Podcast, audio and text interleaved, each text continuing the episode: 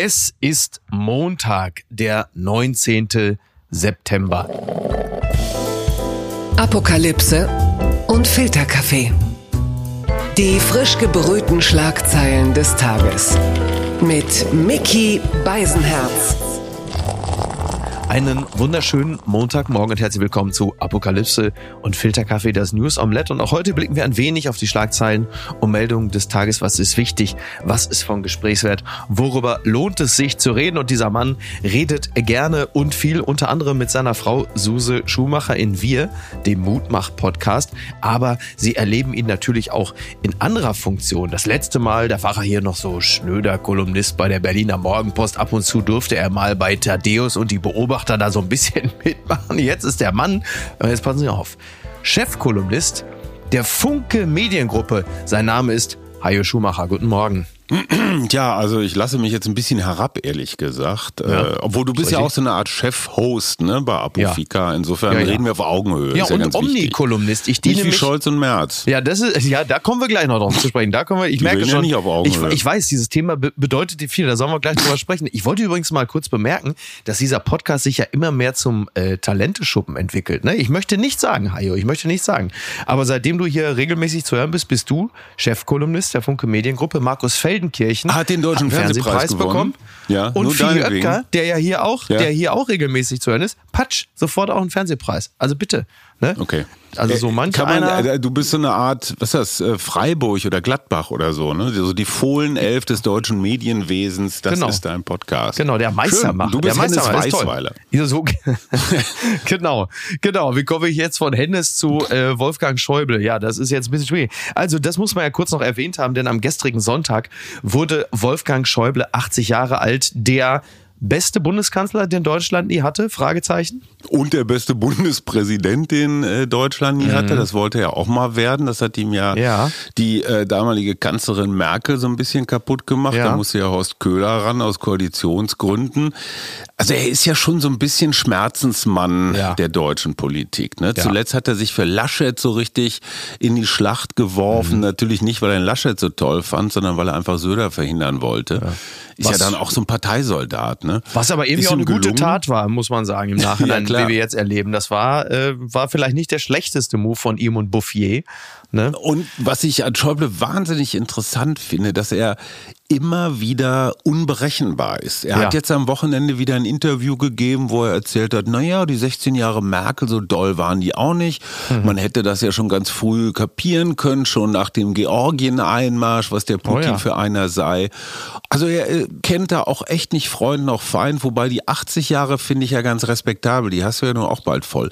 Aber 50 Jahre Bundestag, das finde ich ja, wirklich das ist echt, bemerkenswert. Das ist wirklich, das ist jedes Mal direkt gewählt. 50 Jahre, das sind zwölfeinhalb Legislaturperioden. Ist er, ist er die Queen Elizabeth des Bundestages? Absolut. Absolut. Übrigens, übrigens diese Geschichte, die du da erzählt hattest mit Merkel und dem Bundespräsidenten, da gibt es ein wirklich ein sehr, sehr gutes Titanic-Cover aus der Zeit, als die Titanic noch wirklich sehr lustig war. Und zwar beugt sich Merkel über Schäuble und es ging damals ja darum, dass Merkel ihn ja zu so einer Art Verhandlungsmasse gemacht hat und dann unter den Bus mhm. geworfen mhm. hat, damit, glaube ich, Köhler Bundespräsident genau. werden konnte. Und dann beugt sich Merkel so über Schäuble und dann ist eine Sprechblase von Merkel und sie beugt sich über ihn und sagt, ja, also tut mir leid, Wolfgang, aber ich kann ja keinen zum Bundespräsidenten vorschlagen, der bei eine Schießerei verwickelt war. Und, und, dann siehst du nur die Denkblase von Schäuble. Oh. Ha, Hätte er mich da bloß vergiftet. Also das, ich distanziere mich natürlich davon. Ich zitiere hier an dieser Absolut. Stelle. Ich zitiere nur. Eine Sache noch von Schäuble fand ich auch gut. Der ist ja wahnsinnig intelligent. Das muss man ja wirklich lassen.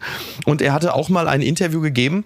Und dann ging es darum, ich weiß nicht, wie sie dazu gekommen sind. Ich glaube, es war in der Zeit oder so. Und ging es vorher um Michael Ballack. Am Ende einer großen Karriere schrieb man so. Und dann hat er ja auch kein Abschiedsspiel bekommen. Und dann kam der Interviewer wieder zu Wolfgang Schäuble zurück und fragte, Herr Schäuble, wünschen Sie sich? Und Schäuble ergänzte sofort, was? Ein Abschiedsspiel.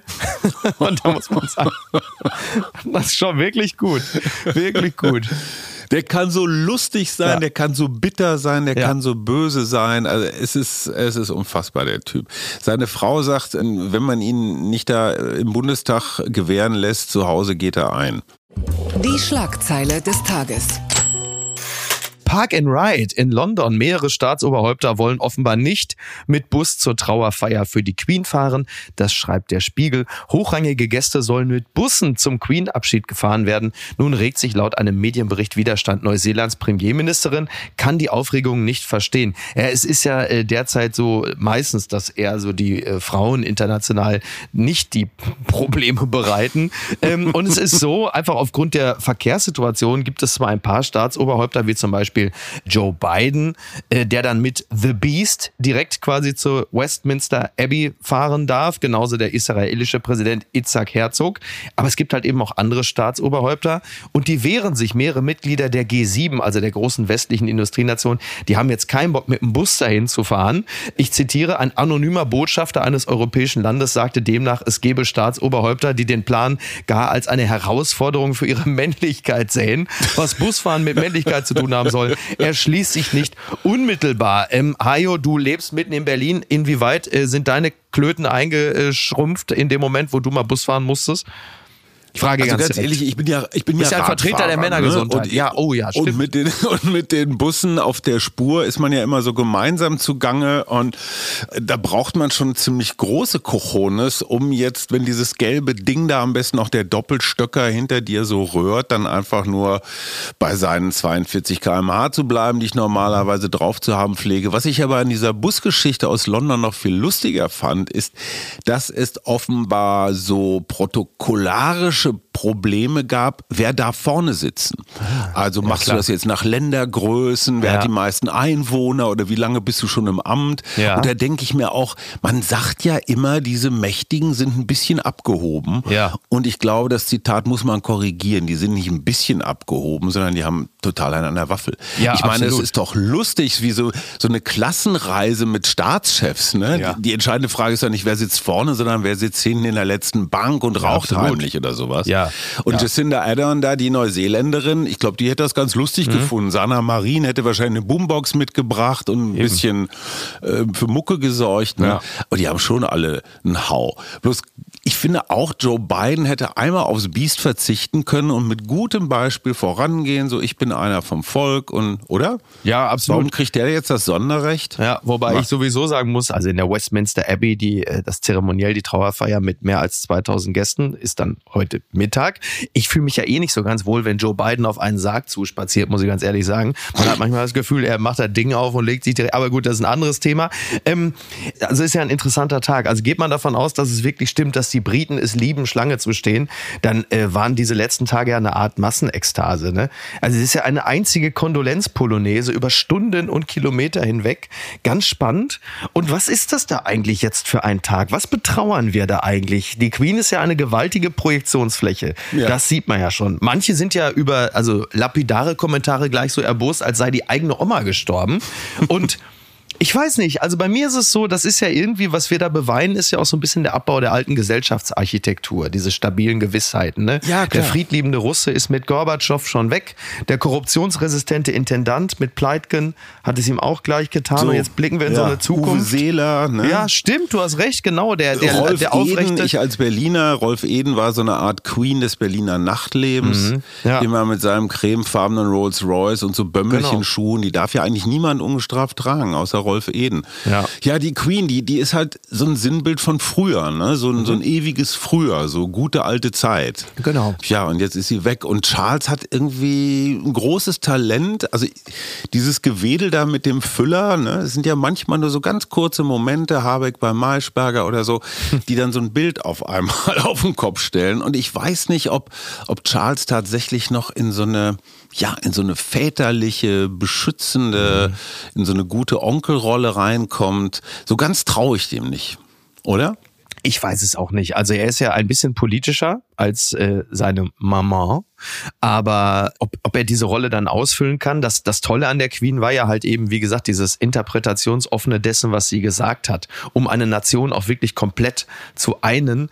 Äh, wie diese Rolle dann künftig bekleidet wird, ich weiß es nicht, ne? Aber wahrscheinlich ist vielleicht auch so als Antipode von Liz Truss so fast dann auch schon großväterlicher Charles Ja, auch nicht so schlecht. Übrigens, weil alle immer sagen, ja, mit 73 Jahren, was soll das denn noch? Also ich möchte kurz nochmal sagen, wenn er die Gene seiner Mutter hat, hm. dann hat er jetzt ungefähr noch 23 Jahre Regentschaft ist ja vor sich. aus der Pubertät raus. Ja. Angela Merkel hat 16 Jahre regiert und wir alle wissen, wie sich das angefühlt hat. Also, äh, ne? Ja. Da geht noch was. Adenauer. Bitte. Eben. 73 ist eigentlich, also. Gucken mal, wer da spricht.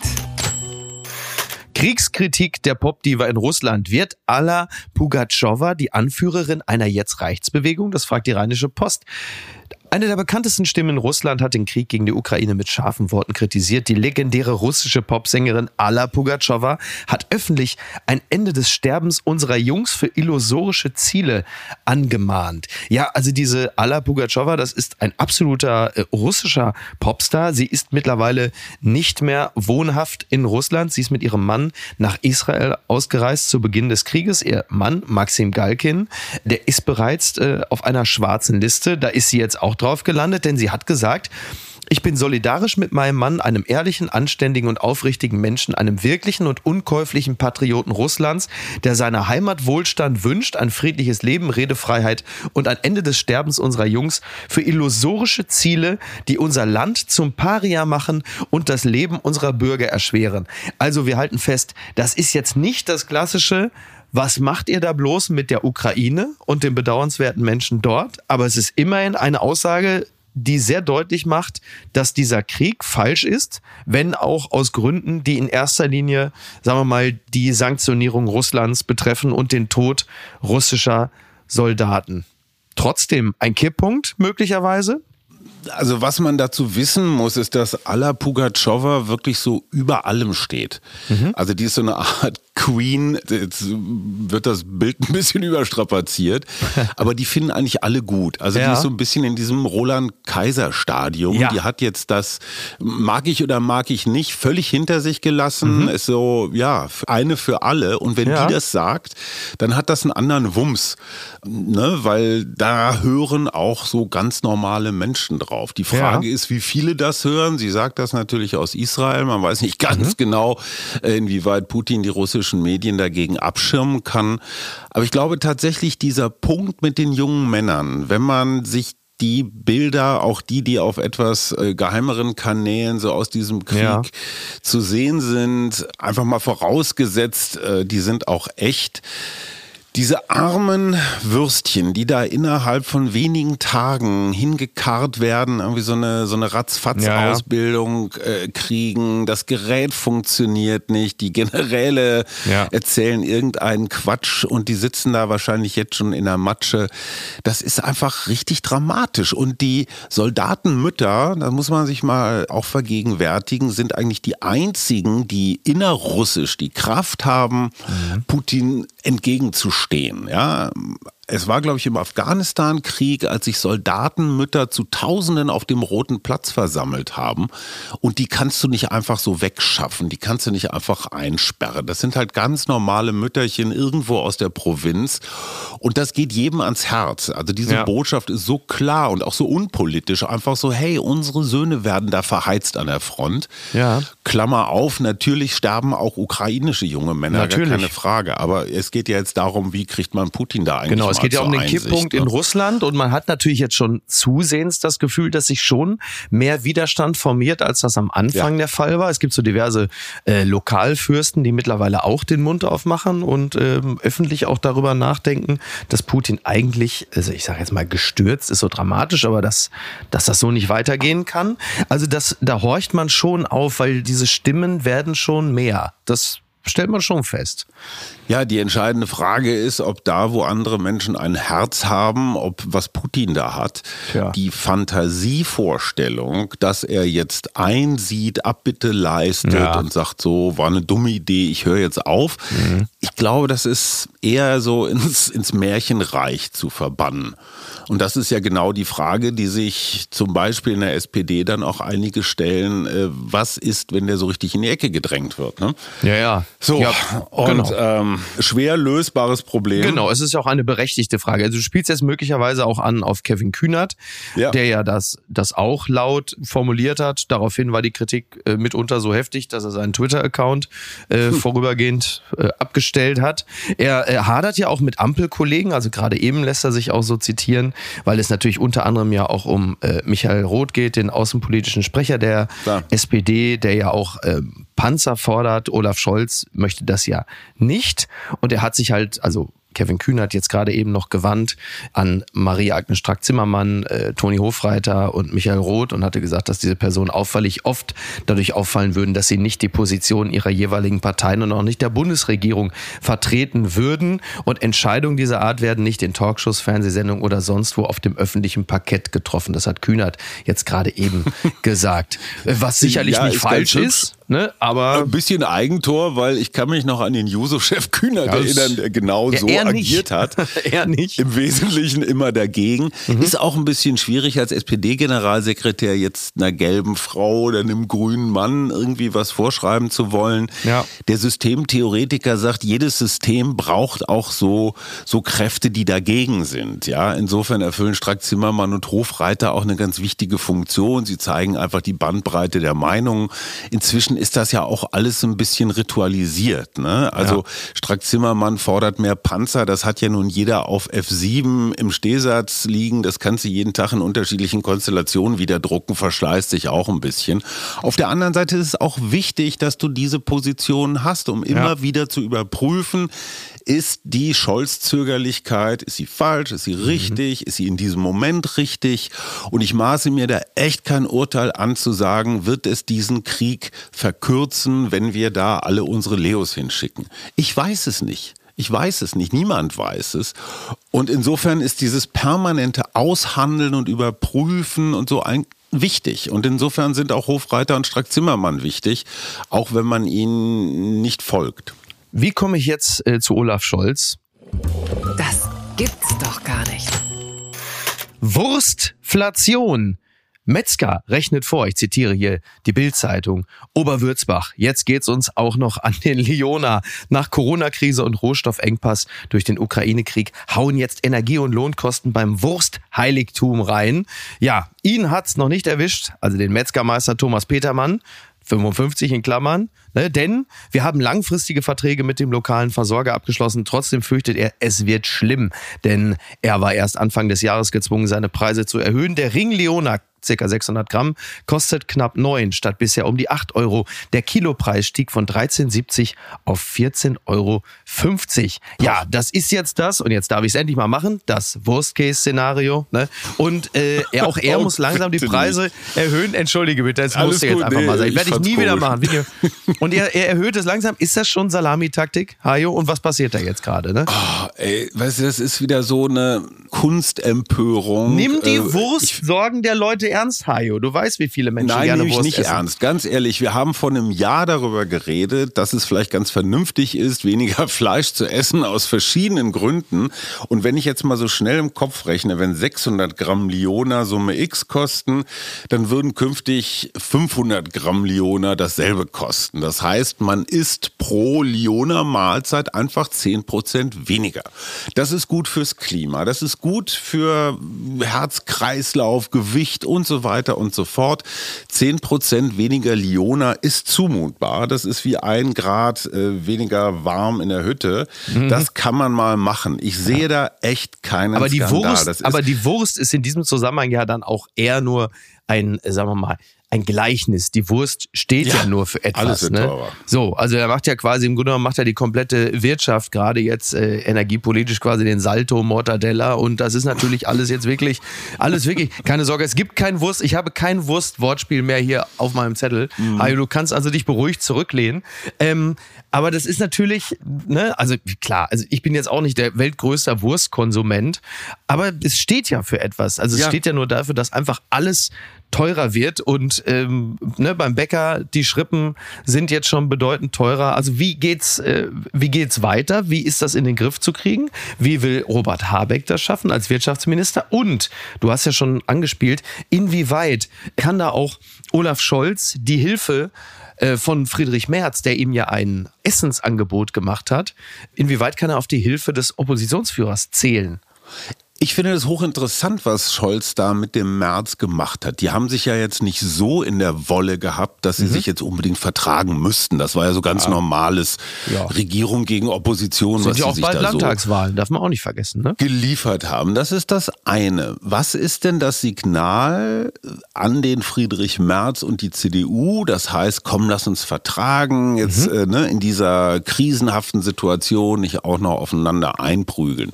Das heißt, Merz als derjenige, der eingeladen wird, dem fällt es vielleicht in Zukunft ein bisschen schwerer, so loszuledern. Aber vielleicht hat das Ganze auch noch eine andere Komponente. Gerade Habeck, der sich ja viel jetzt um, um Gas- und Flüssiggasterminals mhm. und sowas äh, gekümmert hat, hat ja bei Maischberger, sage ich mal, so leichte Zweifel an seiner Mittelstandskompetenz aufkommen lassen. Und das, was man sich so ein halbes Jahr lang gar nicht getraut hat, als kleiner Unternehmer, mhm. den heiligen Robert zu kritisieren, das hat ja. sich jetzt nach der Maischberger Sendung so Bahn gebrochen. Ja.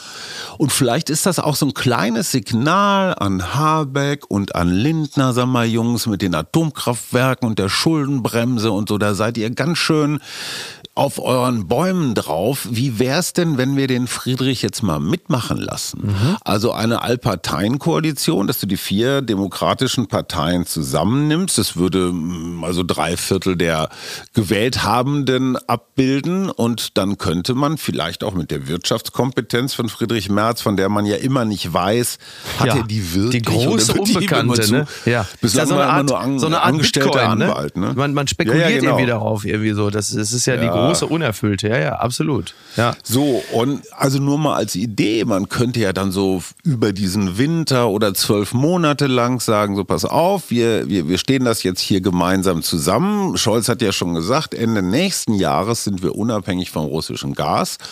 Und dann die letzten zwei Jahre dieser Legislaturperiode, da hauen sie sich dann wieder auf die Köpfe. Aber ja. könnte es sein, dass es sowas gibt wie so ein Zusammenschluss aller Demokraten, ja. so wir müssen jetzt zusammenstehen? Also ich glaube, ich muss, also ja, also ich, ich glaube nicht ausschließen. Es ist zumindest eine Option für mhm. diesen Winter. Ja, aber ich glaube erst nach der Landtagswahl.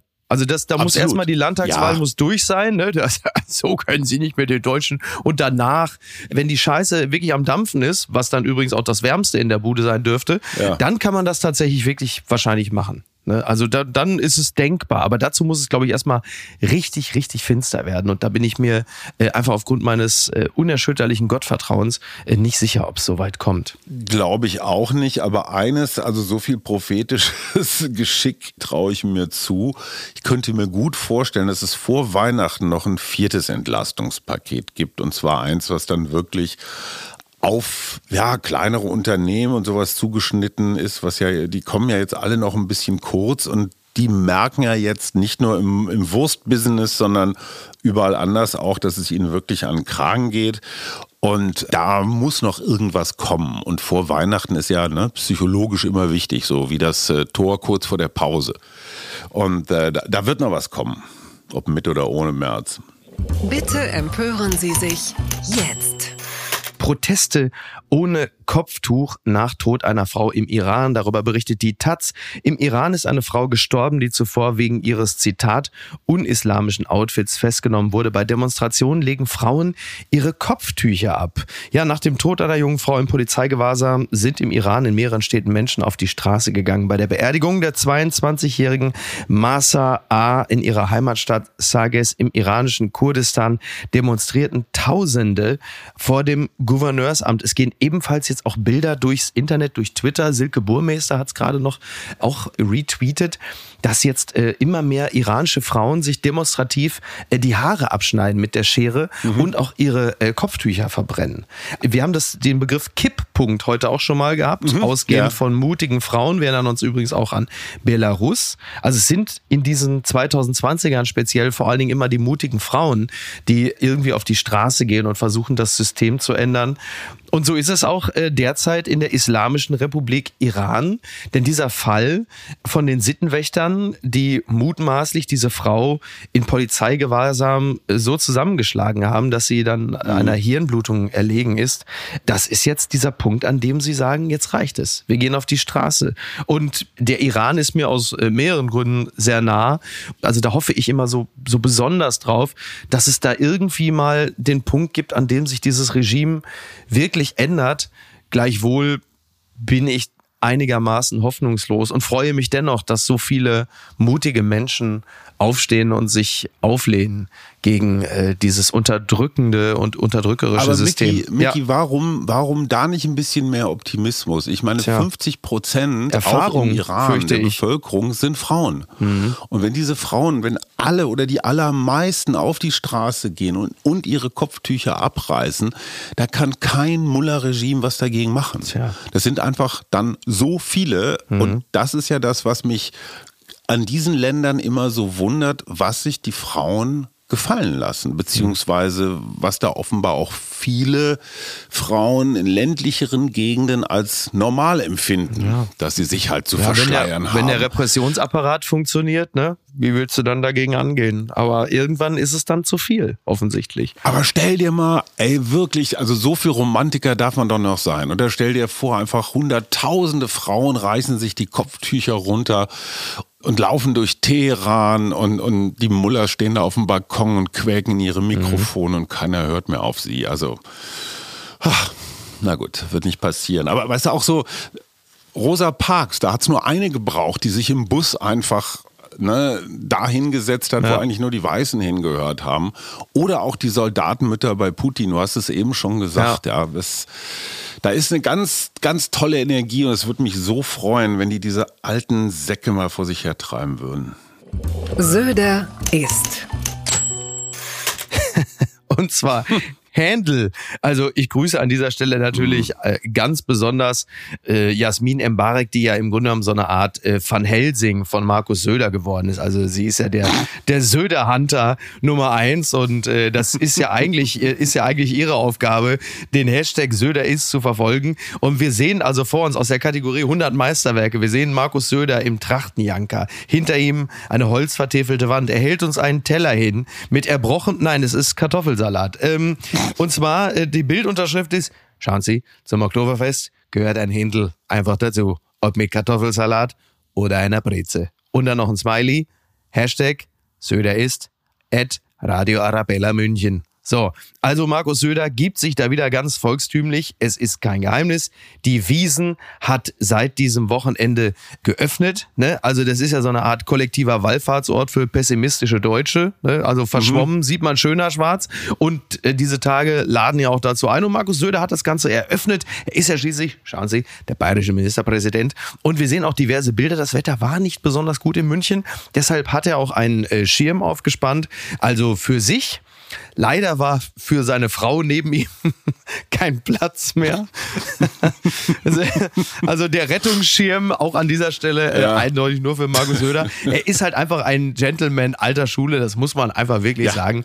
Und äh, dieses Bild mit dem Händel, also ich sag mal, das letzte, was er so gerupft vor sich liegen hatte, das war Armin Laschet. Ja. Toll. Also schön, dass Markus Söder da auch dieses Oktoberfest auch so ein bisschen äh, feiern kann.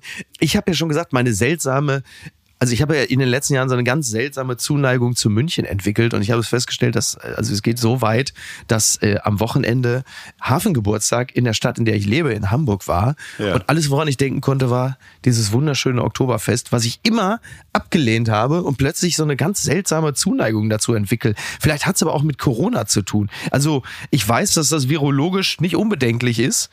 Aber ich muss Boah, sagen, ich freue mich für viele Menschen, wenn sie da hingehen. Und ich sehe die Bilder wirklich mit der, mit der ausgelassenen, also ich, ich teile diese ausgelassene, entkrampfende Dummheit der Menschen, die dort einfach nur Bier trinken mhm. und Händel fressen wollen. Ich, äh, ich kann auch zum Beispiel an den gegenseitig sich zuprostenden äh, Claudia Roth und Ricarda Lang zunächst einmal nichts finden, wenngleich ich natürlich mitbekommen habe, dass das also auch für manch einen und manch eine anstößige Bilder waren. Wie nimmst du das alles wahr?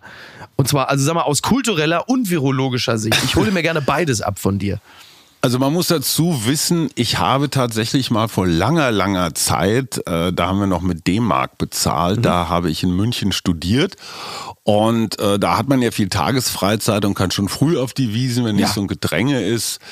Das ist schon ganz lustig. Mhm. Das, das, es tut mir ein bisschen weh, das sagen zu müssen, aber es ist nicht ganz so schrecklich. Ich finde diese Boxen mit den Promis, ja. die dann alle auf ihre Dirndl-Trends ange... Also das brauche ich alles Frau gar nicht. Frau Ludowig hat ein mhm. SWAT-Team ins Käferzelt geschickt, ne, damit sie dann alle ah, ja. da so Expeditionen zelebrieren. Ja, und der Puffpuff hat offenbar es irgendwie ja. geschafft, eine Kapelle dazu zu bringen, Laila zu spielen. Donnerwetter. Das fand ich auch ganz lustig. Donnerwetter in der Originalversion. Ja, die haben da irgendwelche Japaner aus Sapporo, äh, die haben das dann wohl Undercover. gespielt.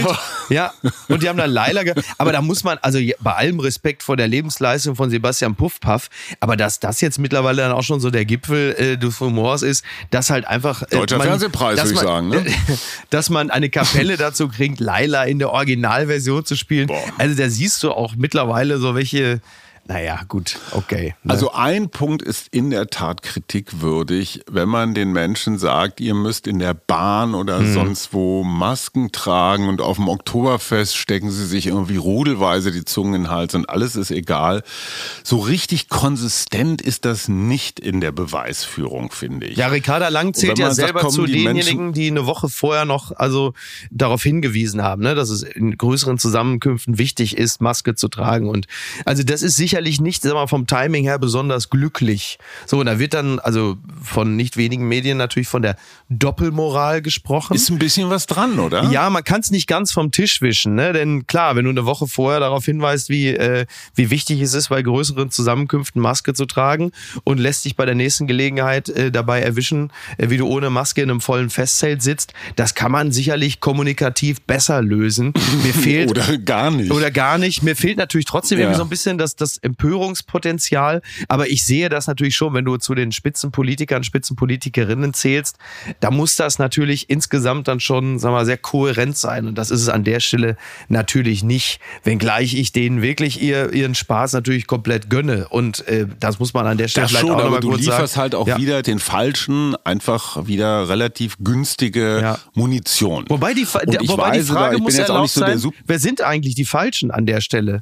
Naja, die, die sagen, die die Politiker und Deep State und die machen, was sie wollen. Also die, die immer diesen Popanz aufbauen. Es gibt da noch eine, mhm. ja, noch eine zweite Ebene, zweite Wahrheit ja. Oder, okay. oder irgendwie sowas. Ja, ne? ja. So, also dieses Narrativ wird dadurch nicht gemildert. Ja.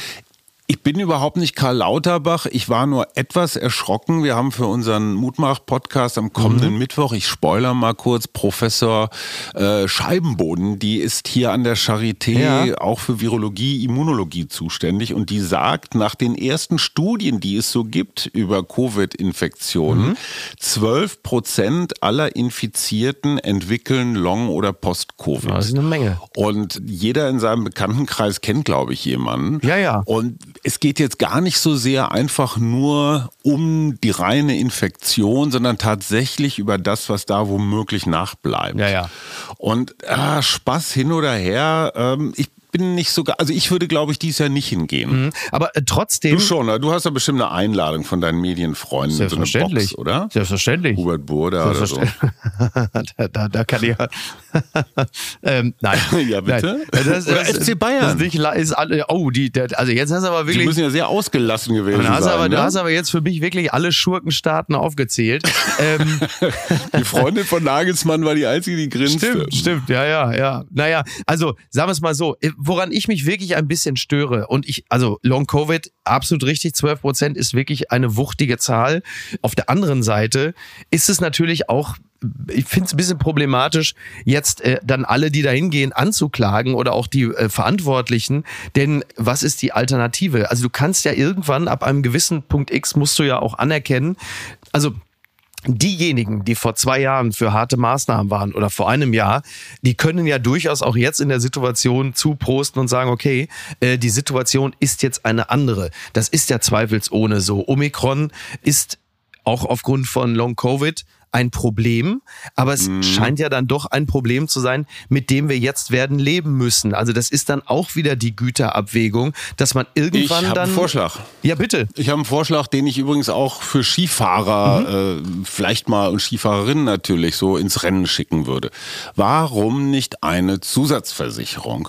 Wenn ich sowieso 100 Euro auf dem Oktoberfest verballere, dann kann ich auch für 10 Euro eine Covid-Zusatzversicherung abschließen. Wenn ich mich nachweislich auf dem Oktoberfest infiziere, dann übernimmt diese Zusatzversicherung die anfallenden Kosten. Mhm. Ne? Das ist ja immer die Frage so privates Also hilft Vergnügen natürlich immer noch nicht denjenigen, die du ansteckst, weil du dich auf dem Oktoberfest angesteckt hast, aber ich verstehe natürlich deinen Punkt, klar. So, also genauso wie Risikosportarten. Ne? Ja. Wer komplett risikofrei lebt, zahlt den gleichen Tarif wie einer, der den ganzen Tag Base jumpt oder ja. schwarze Pisten fährt oder so. Ja. Ich meine, unser, wenn irgendwas in Deutschland funktioniert, dann doch wohl das Versicherungswesen. Und zwar immer zu seinem eigenen Nutzen, den wird er wohl irgendwann einfahren. So eine Oktoberfest-Covid-Versicherung. Ja. Oko, ja, ja, irgendwie sowas. Und hm. ey, 10 Euro, das ist, äh, ist noch nicht mal eine Maß. Ne? Ja. Das ist ein 75, 75 prozentiges Handy. eigentlich? Ich glaube, die ist bei 13,80 Euro oder so irgendwie. Boah. Ja, ja, ja, absolut. Also von daher, ne? Naja. Der Trick der Woche. 53 Hochzeiten in 43 Jahren. Dieser Mann ist der Polygamist des Jahrhunderts und sein Name ist Gerd Schröder. Nein, äh, Yahoo berichtet über einen Mann namens Abu Abdullah. Er mhm. sei auf der Suche nach Stabilität und Seelenfrieden gewesen, sagte der 63-Jährige aus Saudi-Arabien. Also nicht alle Ehen waren intakt. Das gab der Mann im Gespräch mit dem saudi-arabischen NBC zu und geplant sei das polygame Leben auch nicht gewesen. Als ich zum ersten Mal heiratete, hatte ich nicht vor, mehr als eine Frau zu heiraten, weil ich mich wohlfühlte und Kinder hatte. Als die ersten beiden Frauen Probleme miteinander hatten, heiratete er ein drittes und viertes Mal. Später ließ er sich von den ersten beiden scheiden. Am Ende kam er dann tatsächlich wirklich auf, naja, 53 Hochzeiten. Ja. Er war auch viel unterwegs, muss man sagen. Viele Geschäftsreisen. Also mehr als eine pro Jahr rechne ich da mal, ne? Ja. Also ist das ein Fetisch, so heiraten? So vielleicht die Musik oder die Ringe oder sowas? Das kostet ja auch Geld. Also du musst ja jedes Mal zumindest mal eine kleine Feier veranstalten, ja. Ringe, ein bisschen Klamotte und sowas. Du, wenn Putin zahlt. Um, um dann zu sagen, ich wollte Stabilität in meinem Leben. Das, also so ganz richtig kriege ich es nicht zusammen. Aber ja. man, man wüsste gerne mehr. Ja, äh, total. Also ich, ich weiß auch nicht, wie er sich, also da, wir reden hier über Saudi-Arabien. Ich weiß auch nicht genau, wie er es geschafft hat, sich von allen Frauen zu trennen. Manchmal, also man kann ja auch, also in solchen Ach, Systemen ja auch man das ein doch, oder, oder andere. Also ich kenne jetzt nicht alle Details, aber ich sag mal so, also es ist jetzt nicht unbedingt das äh, progressivste Land, wie wir wissen, in dem Frauen jetzt nicht also paritätisch mit Männern sind. Ich will jetzt nicht sagen, dass das das Weltbild von Christina Schröder ist, aber also Wir werden, wir, also ich versuche da mal dem nachzugehen und du dran. lädst den, du lädst den einfach mal in den Mutmach-Podcast ein, äh, Absolut. auf den ich hier an dieser Stelle gerne verweise. Und äh, der Mann, der Ihnen allen hier die Wurst verbieten will fürs Klima, ich bedanke mich ganz herzlich bei dem Chefkommunisten der Funke Mediengruppe. Weniger Wurst. und möchte hinten und möchte hinten raus noch äh, gerne zwei Menschen grüßen und zwar zwei Menschen, die äh, vor kurzem Geburtstag hatten und zwar am 15. September. Bettina Rust. Ach, die gute Betty. Ja, Herzlichen Glückwunsch. Ja, unsere Stimme unsere Stimme, ja. unsere äh, ne? The Voice. Und, ja, The Voice und äh, der großartige Johannes Altinsoglu. Ich glaube, es gibt keinen Menschen, der äh, unterhaltsamer ist. Jeder, der mal seiner angesichtig war und mit ihm an einem Tisch gesessen hat, der wird dieses unglaubliche Feuerwerk und dieses parodistische Genius jemals wieder vergessen. Außerdem gibt es, also ich würde in einem späteren Leben hätte ich gerne eine Stunde mehr Zeit am Tag, um ein Mensch zu werden wie er, der solche wunderbaren handgeschriebenen Briefe schreibt und so toll schenken kann. Ein wunderbarer Mensch, den ich an dieser Stelle ganz, ganz herzlich grüßen möchte. Genauso wie mein Cousin Thomas, der heute Geburtstag hat, der all diese Fähigkeiten äh, nicht hat und trotzdem tiefen Platz in meinem Herzen hat. Viel äh, Spaß bei der du, nächsten Familienfeier. Ja, die kommt ganz bald. Hajo, ich danke dir ganz herzlich. Äh, das äh, macht, was soll ich dir sagen, was du nicht ohnehin schon weißt. Ne? Mach du mal da schön weiter mit deinem Chefkolumnisten-Dasein äh, bei der bei der Berliner, bei der Funke Mediengruppe. Um Gottes Willen, du bist ja jetzt wirklich, du bist ja, du bist ja schon so ein Kolumnisten-Oligarch. Was ist das dann? Das lassen wir mal so stehen. Ne? Ich habe vor allen Dingen das Glück, dass ich eine relativ junge und sehr robuste, angenehme, aber auch entschlossene, so eine kraftvolle Verlegerin habe. Mhm ähm, die ja auch andere Verlegerfiguren, die es in Deutschland gibt, auf eine sehr angenehme Art und Weise, ja. na, einfach so ein bisschen so ein Gegenentwurf Es sind die Frauen, und, Hajo, es sind wieder die Frauen. Ja, Julia Becker ist eine tolle Frau und für die kann man auch so als der Überzeugung arbeiten. Fantastisch. Dann grüßen wir die auch noch ganz herzlich. Hajo, mach's gut. Lass dir gut gehen und wir, Vicky, wir, schöne gucken, Woche. und wir gucken jetzt alle Queen, ne? Das ist doch klar. Bis daran. Bis denn. Ciao, ciao. Tschüss. Tschüss. Ihr liebt Apokalypse und Filterkaffee? Ihr habt wahnsinnig Lust, das Ganze mal live auf der Bühne zu sehen. Diesen herrlichen Free Jazz, diese Late-Night-artige Atmosphäre, diesen, diesen Wahnsinn, diesen ungezügelten und dieses herrliche, interessante Spiel zwischen Ernsthaftigkeit, gehobene Blödsinn, kleiner Literatur und den Themen des Tages, den Themen der Woche, besprochen mit wunderbaren Gästen wie beispielsweise Jasmin Embarek, Markus Feldenkirchen, Oliver Polak, Jagoda Marinic und, und, und, und. Dann sichert euch jetzt noch Tickets auf eventim.de für die Live-Tour von Apokalypse und Filterkaffee mit Mickey Beisenherz, das bin ich, und Andreas Loff, das ist Andreas Loff, und Gästen.